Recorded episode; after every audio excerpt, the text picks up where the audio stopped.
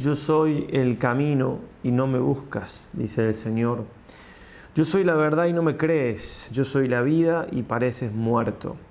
Yo soy tu redentor y se te olvida, soy tu salvador y me rechazas. Soy misericordioso y siempre abusas, soy tu guía y no me sigues. Soy justo y desconfías, soy amor y me persigues, soy luz y no me miras. Me dices maestro y nunca aprendes, me dices pastor y no me oyes, me dices Señor y no me obedeces, me dices rey y de mí te burlas. Me llamas eterno y no me esperas, me llamas bueno y no me estimas, me llamas santo y no me imitas. Me llamas amigo y me traicionas, me llamas dueño y no me sirves, me llamas rico y no me pides. Te di inteligencia y no me entiendes, te di voluntad y me resistes, te perdono y más me ofendes, te espero y nunca llegas. Te ayudo y me criticas, te cuido y no agradeces, te hablo y no me escuchas, te pido y no me das, te doy y exiges más. Te hago fuerte y te doblegas, te hago poderoso y esclavizas, te hago rico y te corrompes, te hago pobre y me maldices, te hago sabio y me desprecias, te hago importante y me denigras, te hago sano y te envileces, te hago mi hijo y no me honras, en fin, soy tu Dios y no me temes. Dime, hijo mío, ¿qué más quieres que haga por ti? Tuya es mi gloria si la quieres. Si eres desdichado, no me culpes. Esta tercera meditación veremos la centralidad del Señor en nuestra unión con la voluntad divina.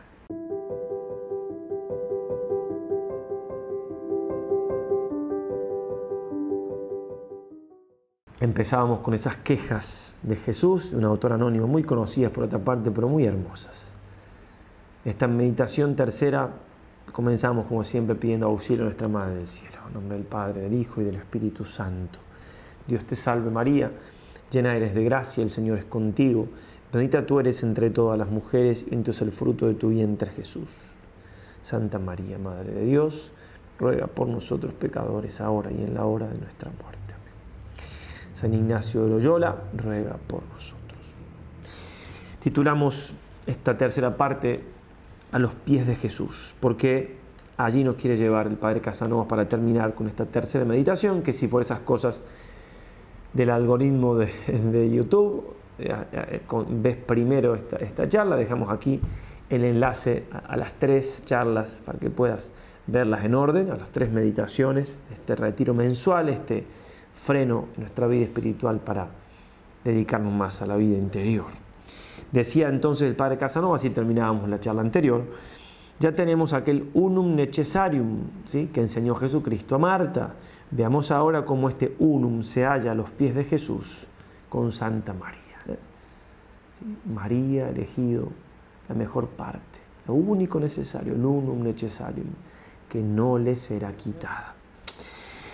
Dice el padre Casanova entonces, el amor a Dios puede hacer todas estas maravillas que veníamos mencionando cuando el alma ya está dentro de lo que la esposa denomina la bodega de sus vinos, citando el cantar de los cantares.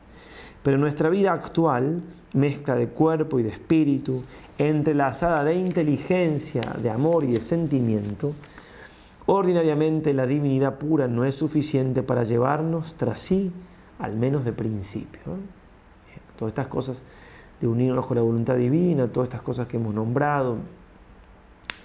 Bueno, Dios solo, con todo lo que implica, no por, porque Dios falle, sino por nuestra pequeñez, como que no nos alcanza, ¿eh? por nuestra pequeñez. Pero Dios se adapta a nosotros. Por eso Dios en su providencia nos ha dado la divinidad encarnada. Y encarnada y viva en un ser sensible, en un hombre hecho de nuestra propia carne y sangre, en un corazón que palpita igual que el nuestro. El mismo amor, las mismas alegrías y tristezas, el mismo ardor y el mismo desfallecimiento. Rumiemos, meditemos y saboremos el sentido mirífico de la palabra Dios hombre, Jesucristo. Rumiar, meditar una y otra vez saborear, sentido, maravilloso, Dios hombre. No nos podemos acostumbrar a Jesucristo, como que Dios se hizo hombre. Tiene que... Permanecemos extasiados, diría San Juan Pablo II, ante esta verdad de la encarnación. ¿no? no me puedo acostumbrar a que Dios se ha hecho hombre. Dice así Juan Pablo II mismo, Dios no estuvo nunca tan cercano al hombre y el hombre jamás estuvo tan cercano a Dios como precisamente en este momento, en el instante mismo de la encarnación. Qué misterio de la encarnación. Por eso la encarnación divide aguas para todos lados. ¿eh? Divide aguas en el sentido de que, claro, el anticristo o los anticristos que se van dando poco a poco, con manifestaciones cada vez más claras, niegan la encarnación. Por supuesto que niegan la encarnación, lo dice San Juan en su carta. ¿Quién es el anticristo? El que niega que Dios ha venido en carne. Ahí está todo, Dios se hizo hombre, punto. Eso divide aguas para todos lados. Que me digan que Jesús es el, el hombre más perfecto del mundo, un héroe, lo que sea. No, no, es Dios hecho hombre, nada más que eso y todo eso. Y si no es eso, no es nada, ni nadie ahí, anclarnos ahí, afirmarnos ahí, morir por esa verdad, con la ayuda misma, obviamente, de este Dios hecho hombre, no podemos solos, ¿qué vamos a hacer nosotros, pobres? Pecadores, débiles, ignorantes, falibles, etc. Pero justamente si me afirmo por su misma gracia en esa verdad de que Dios es hombre, Él se hará cargo de mí, pobre pecador. Él se hará cargo, en Él confiamos, claro. ¿Qué vamos a hacer nosotros? Pero claro, tenemos que confiar en Él seguir mirándolo como Pedro hasta el momento que lo miró en las aguas y seguir en este mundo, las aguas del mundo que nos quieren hundir. Va a decir el padre Faber hermosamente, la encarnación existe en el fondo de todas las ciencias y es su explicación última. Es la belleza de todas las artes, es el complemento de todas las filosofías verdaderas, es el punto de partida de toda la historia y a ella va a parar todo. En derredor de ella se agrupan los destinos de las naciones y de los individuos. Ella es la que purifica todas las felicidades como glorifica todas las penas. es causa de todo lo que vemos y la prenda de todas nuestras esperanzas. Es el, el, hecho grandioso que enlaza la vida a la inmortalidad y cuando la inteligencia humana llega a perderle de vista, se extravía en medio de las tinieblas y la luz de una vida divina no ilumina sus pasos. Dichosos los países sobre los que todavía brilla el sol de la fe y que recuerdan con frecuencia que su verdadera vida está encerrada toda entera en el misterio único de la encarnación. Cuando un país deja a Jesucristo, Jesucristo bendice personas individuales, o el país en cuanto tal ya no lo puede bendecir porque el país le ha dado la espalda y ese país va... Lo podemos ver eh, a, ojos, a ojos abiertos. Eh con mucha claridad. Países que dentro de no tantos años dejarán de ser lo que son, ya no son tanto lo que, lo que eran. Países de Europa que serán musulmanes. No hay que tener tanta visión de que, que, tener un poquito dos dedos de frente y, y animarse a juzgar la realidad sin temor a los... en fin, bueno, nada, Jesucristo divide aguas, y Jesucristo bendice a quien quiere ser bendecido. Bien. Tenemos, sí, el Padre Casanova, pues la divinidad resplandeciente en formas y carne humana, viva en sentimientos humanos, dispuesta a ser amada y amar. De la misma manera que amaríamos a un amigo, a un hermano, un padre, una madre, un esposo. Estas palabras no son una exageración, no son una alegoría, son la más exacta verdad y realidad que poseemos. Jesús mismo lo dice claramente, que Él es todo esto para nosotros, lo dice el Evangelio claramente. Como el maná de los israelitas tiene todos los sabores infinitos del amor, todas las variedades y delicadezas del sentimiento más íntimo. Y cita aquí aquella frase con la cual respondemos a la aclamación eucarística, omne delectamentum inseavente, ¿sí? poseyendo en sí todos los, todos los, los gustos, todas las los sabores, todas las dulzuras. Y si yo no gusto de Jesús, si no es mi alegría Jesús, si no me consuela Jesús, si no es el centro de mi vida Jesús, la culpa no es de Jesús, la culpa es mía. Si Dios no llena mi vida, que la culpa es de Dios. La culpa es mía. Bien, puede haber algún momento de prueba, de sequedad, de que Jesús se esconde un poco, digo, pero Muchas veces el problema es que buscamos consuelo en otras cosas. Bien. ¿Qué, ¿Qué va a hacer por Jesús si le estamos cerrando la puerta a nuestro corazón? Cito un par de santos, esto que dicen los santos lo han vivido, por eso no la podía expresar así, y que Jesucristo no, así como decía San Ignacio, lo que ellos pudieron, no, ¿por qué no lo puedo yo, de los santos? Lo que ellos vieron y sintieron y gozaron y vivieron de Jesucristo, ¿por qué no puedo vivirlo, sentirlo, gozarlo yo? Jesucristo no me, me ama a mí menos que a ellos. Claro que no. ¿Dónde está el problema? Claro. Para nosotros, incluso sacerdotes religiosos, si Jesucristo no llena mi vida, el Padre vuelve, nuestro fundador, decía, es inconcebible que la misa no llene la vida, el día del sacerdote, el día, y a veces no la llena. Es decir, ¿qué quiere decir esto? Y que tenemos tristezas y cosas y, no, no, nos levanten ánimo la misa. Del, bueno, ¿por qué? Porque, porque somos pecadores, porque no tenemos puesto nuestro corazón en Jesús solamente y en su gloria y en su amor. Y, Bien, pero no desfallecemos, confiando en Él, lo levantamos y seguimos y seguimos pidiendo y seguimos poniendo el corazón con la gracia de Dios donde debe estar y así, vamos. Dice San Luis María, hablando del Señor, Él es el único Maestro que debe enseñarnos, el único Señor de quien debemos depender, la única cabeza a la que debemos estar unidos, el único modelo a quien debemos conformarnos, el único médico que debe curarnos, el único pastor que debe apacentarnos, el único camino que debe conducirnos, la única verdad que, debe que, debemos creer, la única vida que debe vivificarnos el único todo que en todo debe bastarnos. Y cita la Escritura, no se ha dado a los hombres sobre la tierra otro nombre por el cual podemos ser salvados, sino el de Jesús. Maestro, Señor, cabeza, médico, modelo, camino, verdad, vida, todo, todo dirá San Juan Eudes, todo lo suyo es tuyo, el espíritu, el corazón, el cuerpo, el alma y todas sus facultades. Todo lo que hay en ti debe ser injertado en Él. Él debe ser tu espíritu, tu corazón, tu amor, tu vida y todo lo tuyo. Lo que venimos diciendo ¿eh? con, el Padre Casanova, ¿eh? para que Jesús sea todo mío, para que Dios sea todo mío, aquí aplicado al Dios encarnado, yo tengo que ser todo suyo. Para... Es eso lo que decimos en la primera charlita, a ver, Dios se me ha dado, pero para que yo tenga todo Dios, tengo que ser yo todo de Él. Y ahí el problema.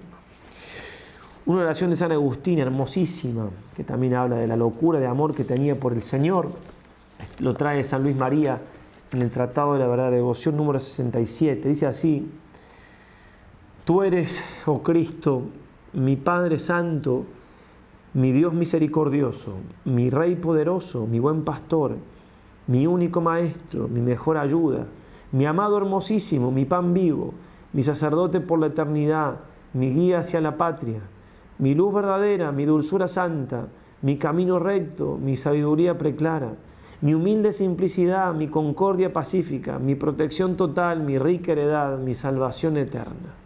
Cristo Jesús, Señor amabilísimo, ¿por qué habré deseado durante la vida algo fuera de ti, mi Jesús y mi Dios? ¿Dónde me hallaba cuando no pensaba en ti? Anhelos todos de mi corazón, inflámense y desbórdense desde ahora hacia el Señor Jesús. Corran que muchos se han retrasado, apresúrense hacia la meta, busquen a quien buscan. Oh Jesús, anatema a quien no te ame, rebose de amargura a quien no te quiera. Dulce Jesús, que todo buen corazón dispuesto a la alabanza te ame, se deleite en ti Dios de mi corazón, herencia mía, Cristo Jesús, desfallezca el latir de mi corazón.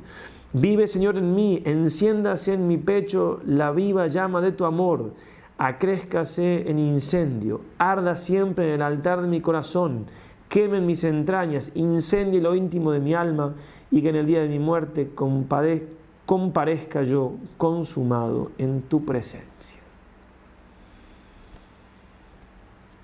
Sigue el padre Casanovas. Este enamoramiento se ha de fundamentar en un conocimiento íntimo y afectuoso de nuestro Señor Jesucristo, sacado de la meditación amorosa del Evangelio.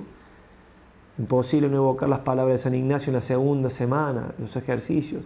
Conocimiento interno del Señor, que por mí se ha hecho hombre para que más le ame y le siga. Contacto con los Evangelios, meditación del Evangelio. Si no, San Jerónimo, desconocer las escrituras es desconocer al mismo Cristo. Y después de eso se ha de procurar una convivencia espiritual e incluso material por medio de la Sagrada Eucaristía, la misa, las visitas al Santísimo. Y entre medio, cuando esto no sea posible, mediante miradas, adoraciones, etc. A imágenes de Jesús que tendremos delante, más aún ante la imagen viva que tendremos en el interior de nuestro corazón. Estamos en gracia, Jesús está con nosotros, vive en nosotros. Si supieran, pudiéramos entender un poquito más eso, nos volveríamos locos de alegría, de amor. Sigue. Llegando a conocer y sentir alguna vez la intensidad con que toda delicia mana de esta intimidad amorosa con Jesús, uno llega a hacerle formal entrega de su voluntad, ahora y para toda la eternidad. ¿Sí? Entonces, así como me está invitando a entregarme a Dios por lo que Dios es y demás, también me está invitando a conocer más a Jesús para que brote de alguna manera espontánea, ante ese contacto y amor con el del Señor, ante esa dulzura de Jesús, como un enamorado, una enamorada que no le cuesta entregarse a su amado, a su amada, así también si conociéramos el don de Dios, como le dice el Señor a la samaritana, no nos costaría entregarnos a Él. San Ignacio suspiraba de noche entre sollozos, lo vio quinta testimonio. Oh Señor, le decía a Dios, vamos a aplicarlo a Jesús. Si los hombres te conocieran, te amarían. Si lo conociéramos a Jesús, nos entregaríamos a Él. Sería la peor cruz no hacerlo. Sería lo más terrible que nos pueda pasar. Él, que es nuestro Dios, que desde toda la eternidad nos ha amado, que en el tiempo nos ha dado el ser, que nos hará para siempre dichosos en la gloria. Él, que como hombre es nuestro amigo, nuestro hermano, padre, madre, esposo, bellísimo y preciosísimo, que nos ha redimido con toda su sangre, que nos alimenta cada día con su carne, con su alma y su divinidad. Él que ha querido notar dentro de su corazón todos los atrevimientos y todos los desfallecimientos de nuestros corazones.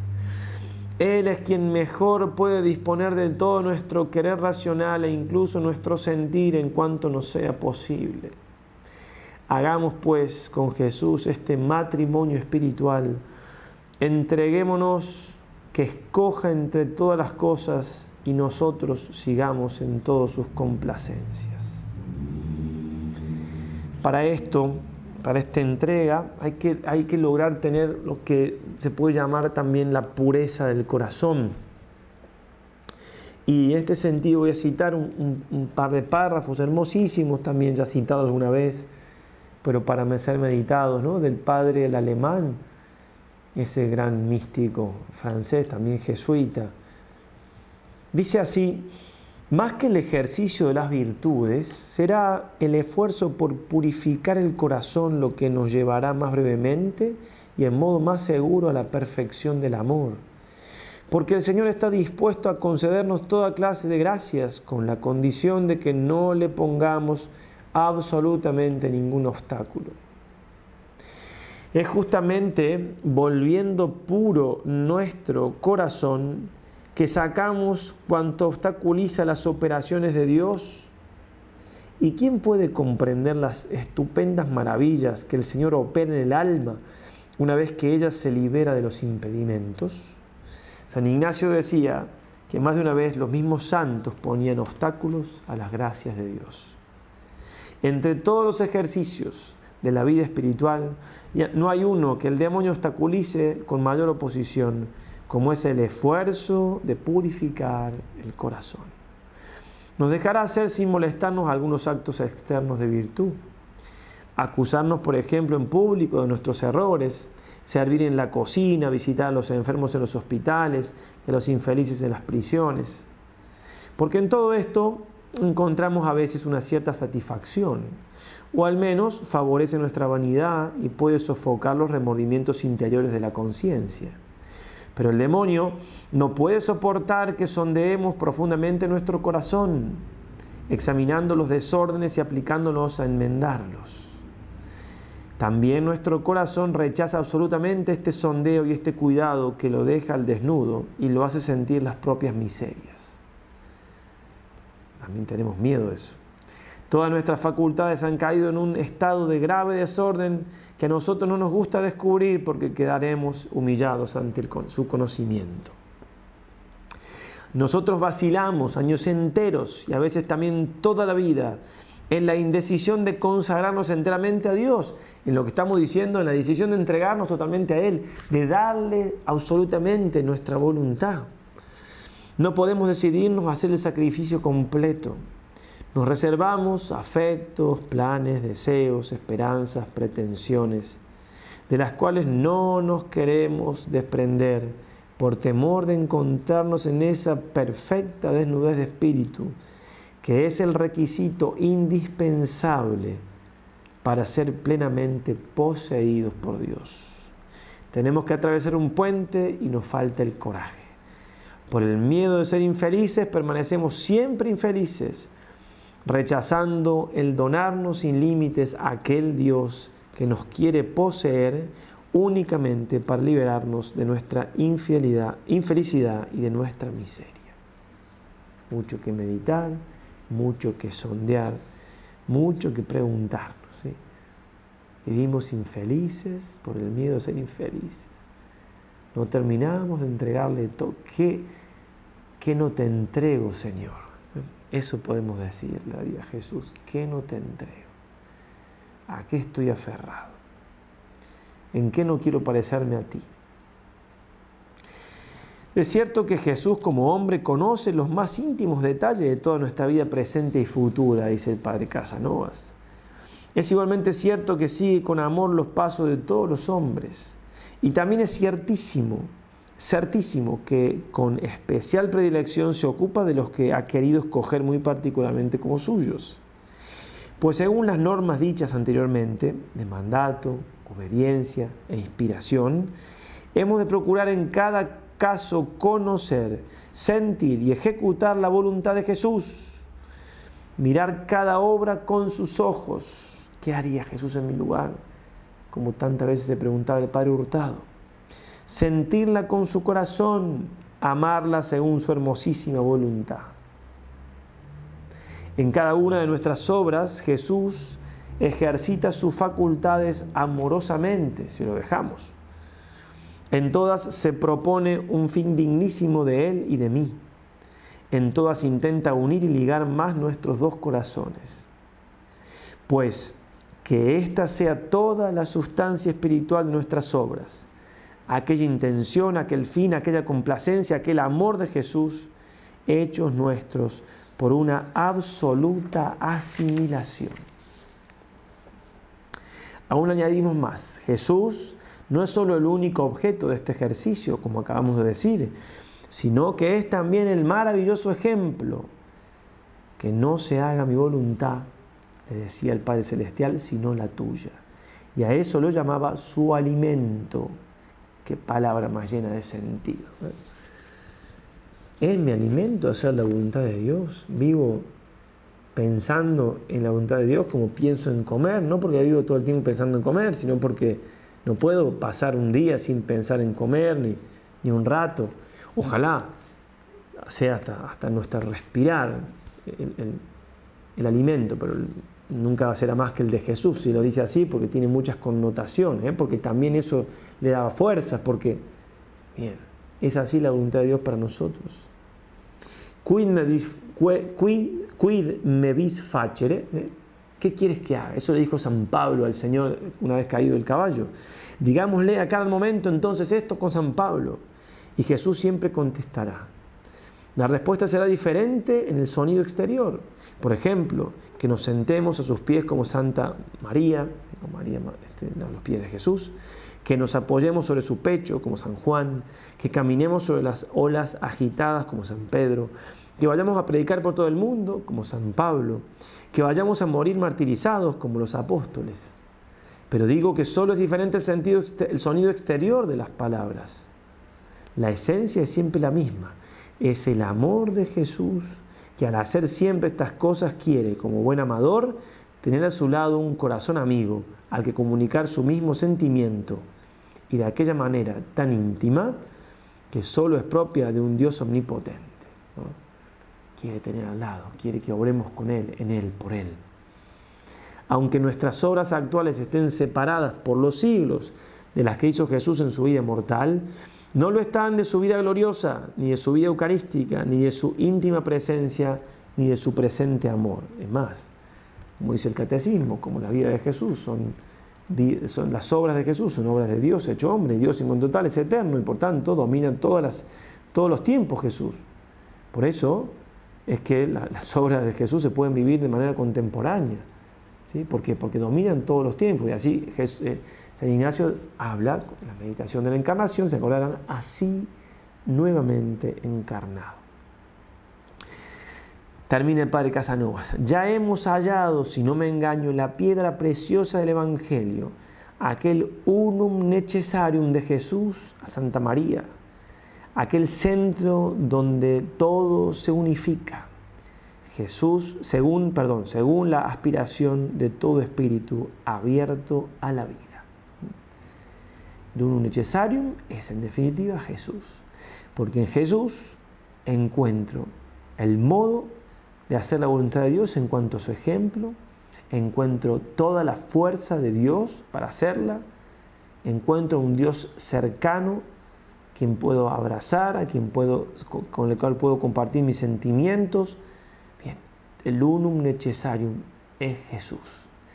Y Jesús me da ejemplo y me da fuerza para unir mi voluntad con la suya y por medio de esa unión con la del Padre. Ahora posiblemente comprenderemos bien la íntima delicia de aquella primera estrofa del himno al nombre de Jesús, cuyo primer párrafo, cuyo primer verso, perdón, pone como título de este escrito, como decíamos al principio, el Padre Casanovas. Jesu dulcis memoria dans vera cordis gaudia, sed super mel et omnia eius dulcis presencia. ¿eh? Jesús, lo, traduzco así ampliamente, no, soy un latinista experimentado, pero bueno, algo de latín sabemos obviamente, pero digo, pueden encontrar una mejor traducción a eso quiero decir. Jesu dulcis memoria, ¿eh? que, dulce la memoria, el recuerdo de Jesús dans vera cordis gaudia, que das verdadera alegría, verdadero gozo al corazón. Ser supermel et omnia, sí, pero por encima de toda miel, de toda dulzura humana, de todas las cosas, es tu dulce presencia. Ellos dulce presencia. Su, o sea, tu memoria es dulcísima, pero por encima de todas las cosas y de toda miel es tu presencia presencia de Jesús. Bien, tengámoslo presente, tengámoslo en la memoria, tengámoslo siempre Jesús con nosotros. Para eso no dejemos de invocar una y otra vez a María Santísima. Camino más corto, más seguro, no hay para llegar a Jesús. Que pensar en María es pensar en Jesús, que tener la presencia de María es tener la presencia de Jesús, que conocer la dulzura maternal de María es conocer también la dulzura de Jesús. Nos ponemos en sus manos, le pedimos la gracia de poder profundizar en estos secretos, vivirlos y además, en lo posible, hacerlos vivir a los demás. Recordemos que estas son meditaciones que pueden servir para cualquier persona, pero siempre pueden ayudar a una perseverancia en los ejercicios. Por tanto, si llegas a esta plática, esta meditación sin conocer los ejercicios, aquí te dejamos entonces nuestra página web para que puedas hacerlos con muchísimo fruto. Ave María y adelante.